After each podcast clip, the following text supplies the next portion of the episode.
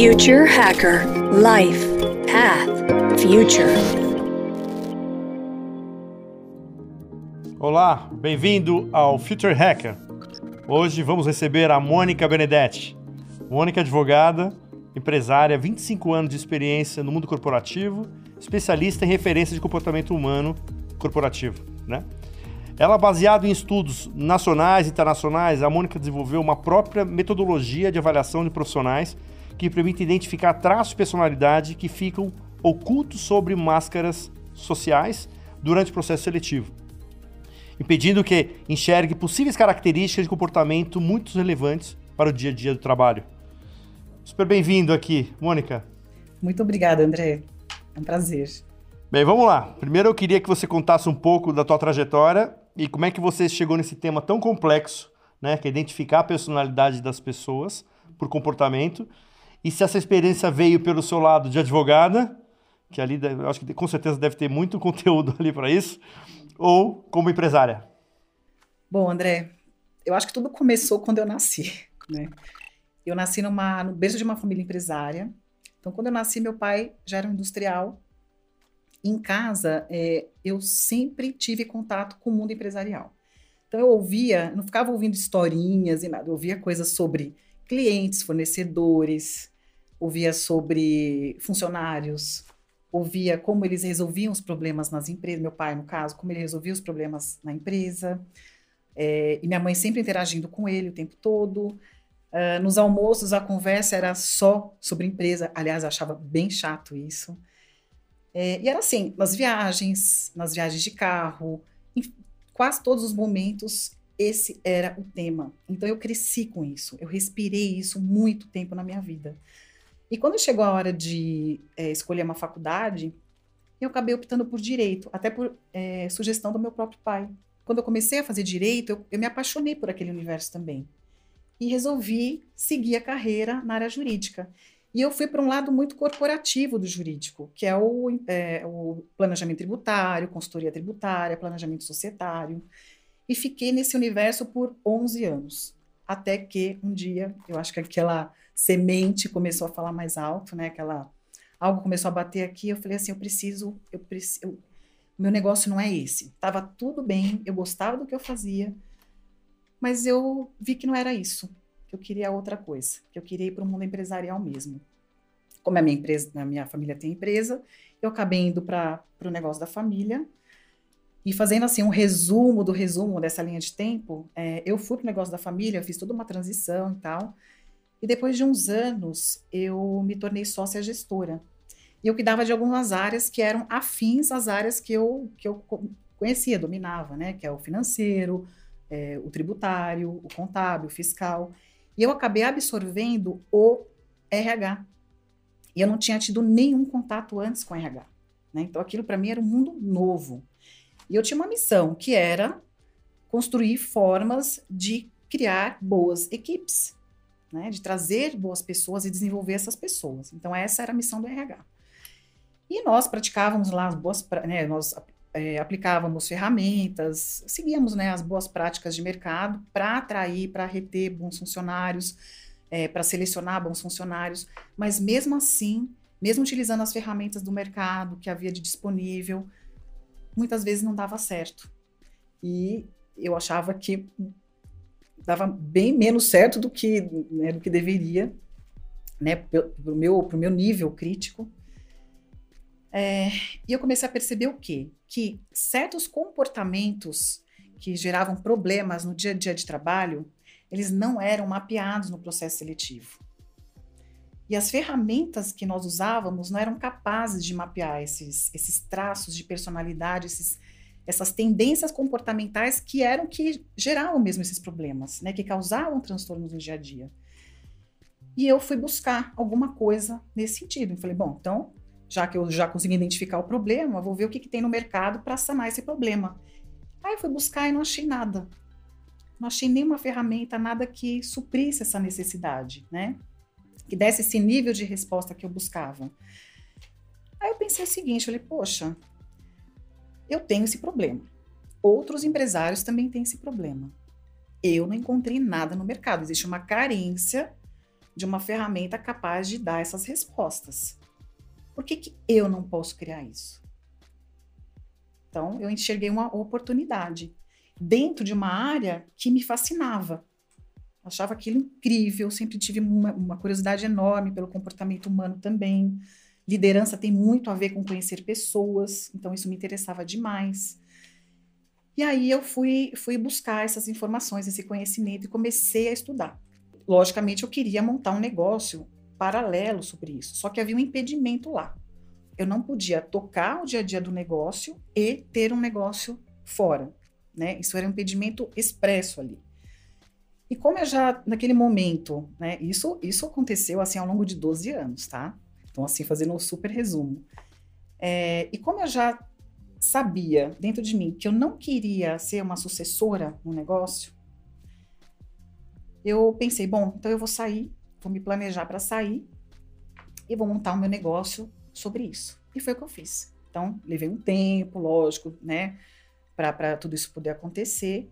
Acabei saindo e aí eu pude me é, aprofundar, pude estudar, pude dedicar tempo a entender o que existia é, de mais atual na ciência comportamental que pudesse dar essas respostas. Aí criei as ferramentas, é o negócio, criei as ferramentas, é, e foi assim que aconteceu. Né? Aí você me pergunta, né, o que, que foi mais relevante, o, a, a, vivência empresarial ou a vivência de advogada? Foi muito mais a empresarial, mas a de advogada também me ajudou de diversas formas. Né? Então nada foi perdido. Agora sim, Mônica, você, o que você faz, né, a metodologia de você identificar comportamento, né? Então tem um problema seríssimo hoje que acontece, é o assédio feminino, né? Quer dizer, talvez, talvez o assédio sempre tivesse, mas talvez não fosse tão é, alardeado e propagandeado como hoje, né? Graças a Deus, né? O assédio feminino, o assédio moral, etc. Ou pessoas que sei lá, que não tem uma boa conduta, que vão para uma empresa e pode gerar prejuízos bilionários, às vezes, para a empresa. Então, assim, é esse, é, é, é, teoricamente, a metodologia é isso que você faz, quer dizer, ou seja, detectar previamente possíveis indicativos de pessoas que tenham problemas de, de, de, de índole. É isso, é, é mais ou menos isso. Claro que as ferramentas, elas, elas conseguem é, trazer muito mais informações do que isso. Eu tanto consigo enxergar coisas que são indesejáveis, como as coisas que são desejáveis no comportamento. Né? Então, eu consigo matar os dois coelhos né, com a mesma cajadada, né, com a mesma ferramenta, ou as mesmas ferramentas. Mas sim, o propósito é esse, porque é, o que acontece? Todos nós é, podemos cometer atos antiéticos, atos que não são considerados bons, tá? Ou morais, enfim. É normal porque nós somos sujeitos a falhas e tudo mais. Porém, existem traços de personalidade que são mais comuns em pessoas que têm determinados comportamentos, que é o caso de pessoas que estão mais propensas a cometer uma fraude, um assédio, não importa se é assédio moral, se é assédio sexual, não importa. Os traços são muito parecidos, entendeu? E, gente, e nós chamamos esses traços de traços imaturos, disfuncionais ou mal adaptativos. Então, não são todas as pessoas que têm esses traços disfuncionais e mal adaptativos, mas algumas têm. E quando a gente detecta isso, não dá para a gente predizer no seguinte sentido: ah, essa pessoa vai assediar, ela vai é, ter um comportamento de assédio. Não dá para a gente uh, predizer o comportamento futuro, mas dá para dizer que ela tem os traços que favorecem isso. Né? E aí, se ela vai fazer ou não, depende de uma série de coisas. Então, se ela estiver, por exemplo, no ambiente de empresa, precisa ver se essa empresa tem portas abertas ou fechadas para isso. Se ela tem um código de ética, se ela aplica o código de ética, se ela é efetiva na aplicação disso, né? se ela tem mecanismos que coíbem é, essas atitudes. Então, Perfeito. vai depender disso. Agora, por exemplo, vou dar um exemplo de uma grande empresa varejista brasileira, que um dos perfis dos líderes, né, do, do próprio empreendedor, era de assediador, etc.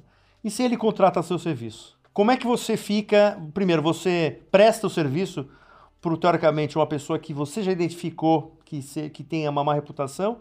Ou você tem um, um, um código ali, um policy que fala assim, não, para esse tipo de perfil eu não, eu não, eu não trabalho? No geral, funciona mais ou menos assim. É, eu parto do pressuposto de que se, a, se alguém está buscando esse serviço, é porque ela quer implementar isso na empresa. Ou seja, ela quer melhorar esse aspecto na empresa.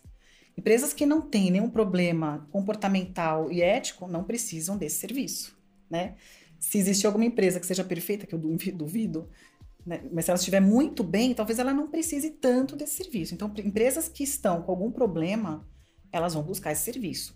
Se, se houve uma, um reconhecimento de que existe o problema e esse serviço está sendo é, buscado, da minha parte, não cabe a mim julgar. A minha postura é imparcial, num primeiro momento. Se houver uma situação ostensiva, né, é, um problema de reputação grave, ou a empresa ela tem uma, digamos que seja, vamos por uma, uma organização criminosa, isso é de domínio público, né? Todo mundo sabe como funciona ali, todo mundo sabe como funciona aquela pessoa.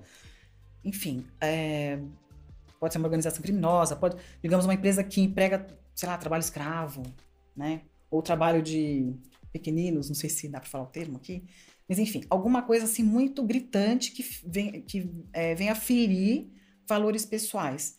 Eu sempre vou ter a escolha de não fazer. Mas, no geral, eu parto do pressuposto de que é, essa empresa precisa melhorar. Então, é legítimo isso. E eu não, não julgo, eu simplesmente vou, com uma postura imparcial, fazer o melhor trabalho possível. Perfeito. Ô, Mônica, você acredita que é, você pode extrapolar da área corporativa isso? Porque, assim, teoricamente, né, vamos supor, você pega a delegacia das mulheres, né, deve ter com certeza o que você está fazendo pelo lado corporativo não deve diferenciar muito do perfil do assediador, pessoa física, eu diria assim, né? Que, que, que, faz, que comete feminicídio e violência contra a mulher, etc. Você acredita que esse produto pode extrapolar a área corporativa para pessoas, assim, para órgãos, delegacias, etc., femininas? É, com algumas adaptações, sim. Porque o que acontece? Esse é um produto que ele é feito para um processo seletivo. Então, a gente sabe que no processo seletivo, a gente tem autorização para fazer perguntas. A pessoa está ali, ela sabe que ela vai ser questionada. Então, é algo que é da, da cultura do processo seletivo, né? Então, ela já sabe que vai ser assim. Então, é normal que você ali faça 300 mil perguntas para ela, que tá tudo certo. É, digamos que você esteja conhecendo alguém. Talvez não seja uma, uma, uma situação muito confortável de você ficar fazendo perguntas. Você não vai abrir lá um, um assessment e começar a fazer perguntas e ticar Quanto você bebe? Bebe quanto? quanto? Exatamente. Então ia ficar esquisito. Mas o conhecimento, sim. O conhecimento ele está disponível. E ele pode ser aplicado de qualquer forma. Então, o olhar treinado, conhecimento correto, faz uma pessoa ficar muito ligada nessas coisas. Talvez ela não consiga fazer num tempo de um processo seletivo, justamente porque ela não tem um assessment para fazer ali. Mas ela consegue fazer isso em algum tempo. Talvez seis meses, talvez um ano, não importa. Mas ela tiver um, um olhar apurado para isso, ela consegue identificar os traços, sim. Ela consegue identificar as bandeiras vermelhas, que são esses traços disfuncionais.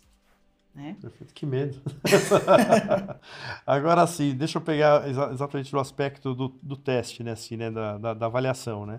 Assim, você, se você, teoricamente vocês para chegar nessa, nessa numa avaliação dessa, quer dizer, deve ser um, vários né, é, comportamentos semelhantes que devem dar exatamente indicativos do que você está fazendo. Então, se eu estou falando de vários conhecimentos, etc., de legado, teoricamente você poderia colocar algoritmo para colocar em cima nisso e poderia sim ter a inteligência artificial que pudesse ser rapidamente identificado isso. Esse é um caminho que você acredita que no médio prazo poderia estar indo o teu negócio? Sim, sim, com certeza é um caminho que eu vou que eu quero começar a desbravar a partir de 2023, inclusive. Não, já, tá, já está no meu radar. Não, muito bom. É legal porque assim, eu estava até vendo um artigo de Harvard, né, falando assim, né, dos danos de reputação, né, do ponto de vista das empresas. Assim, por mau comportamento, mau, mau comportamento de, das pessoas, até dos líderes, etc. E, é, e assim, casos às vezes até irremediáveis, né? Sim. Irremediáveis, né? Sim, sim. E, e, só uma, uma questão também importante, assim, Mônica, por exemplo, né, quando você faz essa identificação, você foi contratada por um RH de uma empresa para fazer um, esse assessment né, de comportamental para uma empresa. No momento que entra essa pessoa dentro do ambiente, você tem o, o, cuidado, assim, qual é o cuidado que tem que ter para que essa empresa entre num ambiente fértil e que efetivamente não esteja contaminado com pessoas nesse comportamento? Então, é uma, é, é uma, é uma boa pergunta, porque o que acontece? A partir do momento que a empresa toma a decisão de, de, de cuidar do seu ambiente, do comportamento das pessoas, então esse seria um ponto de inflexão, né? A partir dali, é, vai existir um novo critério de seleção das pessoas. É como um rio que precisa ser limpo. E ele vai ser limpo aos poucos. É um processo. Eu não posso virar a chave e demitir todo mundo que está que, que tá na empresa, que já está na empresa, porque a empresa está rodando, isso seria inviável. Né? Então, o que, que eu faço? Eu vou ajustando aos poucos. Aquilo que for muito fora de, uma, de um novo conceito vai sair rapidamente. Né? Pessoas que estão muito em desacordo com uma nova linha vão sair rapidamente, outras não.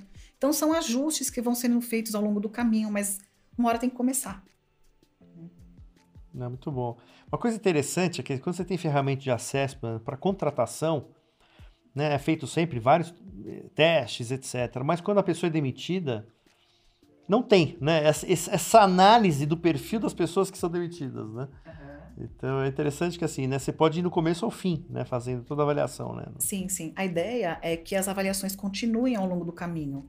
Existem comportamentos e traços a gente consegue ver bastante, mas existem alguns comportamentos, porque nem sempre os comportamentos têm a ver com os traços de personalidade. Comportamento também tem a ver com uma cultura de empresa, né? Uh, enfim, e outras, outras variáveis também, mas principalmente isso. Uh, é possível a gente mapear isso ao longo do caminho, sabe? Para ver se existe algum problema na empresa, na cultura, se existe uma maçã podre ali, por exemplo, né? Então, são, são, é, é importante fazer esse mapeamento.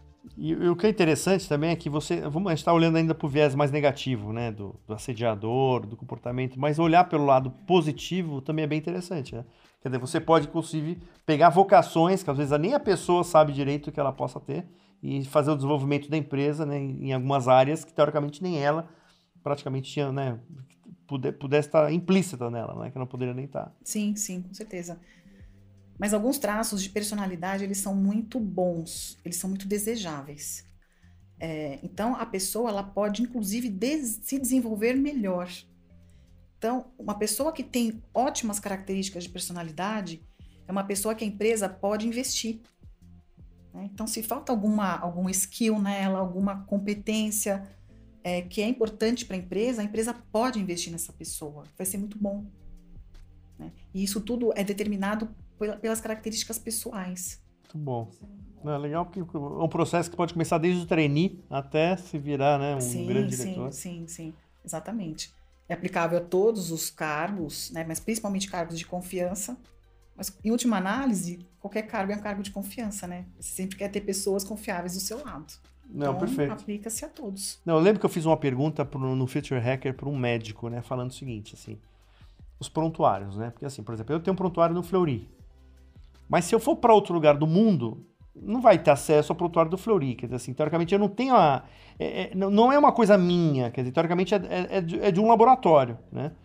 Então eu, tava, eu tô viajando aqui pensando, puta, se você tivesse um desse na, na, da pessoa física, ela seria um, como se fosse um prontuário meu, uhum. acessível, da onde eu for trabalhar. Né? Sim, Seria sim. muito louco, né? Assim, aí, ou seja, ao invés de ser um, uma coisa que alguém contrate, não. Hoje a gente discutiu bastante isso, né, no, com outros convidados aqui, falando dessa parte de inteligência criativa e tudo que as pessoas começam a, a criar suas, né, suas próprias seus próprios negócios, assim, pega o seu perfil e começa a trabalhar o seu perfil.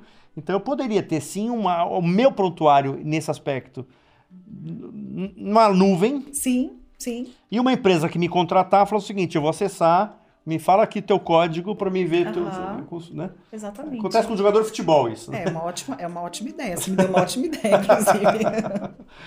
uma coisa que eu já pensei é justamente criar um banco de dados no futuro é, com pessoas que são diferenciadas, sabe? Eu, eu, eu, acredito que as pessoas também possam ser desenvolvidas, tá? Exceto um grupo de pessoas, então, assim, olhando de uma forma muito realista, é, existem, vai, mais ou menos 20% da população que é um pouco complicado. a gente desenvolver. Uh, não, enfim, teria que entrar em detalhes aqui sobre personalidade, mas 20% mais ou menos é bem complicado. E lógico a gente tem gradientes, né? Pessoas que, num gradiente, elas vão melhorando. Então, é, é possível fazer um ótimo trabalho com pessoas que são abertas e que querem melhorar. Imagina essas pessoas sendo trabalhadas. Quantas pessoas boas nós não teríamos na nuvem né, para serem acessadas por vários, vários, vários interessados, várias empresas. Então, eu acho que isso é, é bem interessante. Uma ótima ideia aí para pensar. Não, muito bom. E também eu acho que essa área do algoritmo é uma coisa que você tem que trabalhar, que seria muito interessante. Empresas, Sim. né? A gente tem a IBM muito próximo com a gente aqui, né? Que trabalha com, com, com componentes de linguagem natural, etc., inteligência artificial. Acho que seria muito interessante isso aí, porque além do, do benefício do lado, é o que a gente está falando, do lado de mau comportamentos, né? Seja do lado positivo de um, soft skills, etc., que pode ser trabalhada. Essa é a minha última pergunta que eu quero fazer para você, assim. Todo mundo nasce com o mesmo hardware? Olha, de, de, tudo que eu estudei, não. não. Existem vários fatores que interferem nesse hardware. Inclusive DNA. Ele não é determinante, dá para mudar. Mas o DNA, ele tem uma influência é, toda a carga cultural que você absorveu, os estímulos que você absorveu ao longo da vida, isso tudo vai formando o teu hardware. Então isso vai vai acabar sendo diferenciado sim de uma pessoa para outra, dependendo de onde ela nasceu, né, como ela se desenvolveu, o que ela, é, como ela se alimentou, isso influencia. Então tudo isso, tudo isso é importante. Né? Aí quando chegar na idade adulta, as pessoas não têm o mesmo hardware.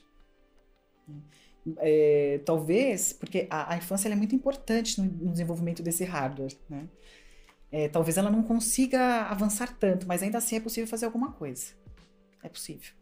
Não, perfeito. Eu tenho uma, uma amiga minha que foi adotar uma criança e, e, a discussão é um pouco isso, né? Assim, né? Uma criança que passou tanta limitação quando era bebê, etc. A, a limitação da capacidade cognitiva, partindo de uma realidade que ela viveu, Sim. que às vezes é meio irremediável, assim, né? Assim, não tem jeito. É claro que assim, há formas de ela desenvolver, mas existe algumas sequelas de, da primeira infância, ou às vezes até na barriga, assim, que é complicado. Quer dizer, você, né? É mais ou menos isso que você falou, né? É isso aí. E outra coisa, tem é, traumas. Traumas também é uma coisa que diminui a inteligência de uma pessoa.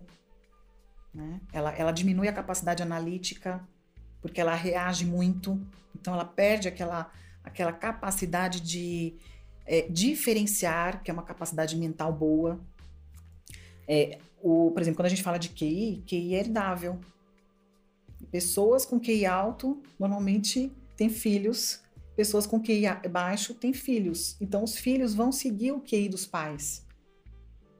Né? E aí tem fator de risco duplo, porque além dela ter, às vezes, essa carga genética que não é muito favorável, ela ainda tem um ambiente que não, não é propício, não, não faz com que ela floresça. E ainda por cima, às vezes ela está sujeita a abusos, a maus tratos, aí ela vai criando traumas. Isso vai trazendo uma série de sequelas e ela vai perdendo a capacidade analítica de mente racional, que é saber diferenciar, que é uma das funções, né? É saber diferenciar as coisas. Perfeito, ótimo. Mônica, como as pessoas te acham? Você é uma empresa, é uma consultoria? Como é que você? É uma empresa. Como é que as pessoas te acham? Sim, uma empresa, uma consultoria, eu dou treinamento, consultoria. É, eu tenho minhas redes sociais, então pode ser através da, da, das redes sociais. É, ali é possível chegar até mim. Uh, e é só acessar pelo MB Academy, pelo Instagram, pelo LinkedIn. É, e é fácil me achar. Muito bom. Ou Mônica Benedetti. Ótimo. Quer deixar as considerações finais? Bom, o que eu queria dizer, uh, bom, primeiro agradecer essa oportunidade de poder falar sobre isso. Existe um, um ponto de atenção que é o seguinte: é, as empresas não podem entender como normal algo que é comum. Então, transtornos é, causados por problemas comportamentais nas empresas são muito comuns. E as pessoas passaram a achar que isso é normal, só que não é normal. Isso pode ser tratado. Tem que ser visto e tem que ser tratado.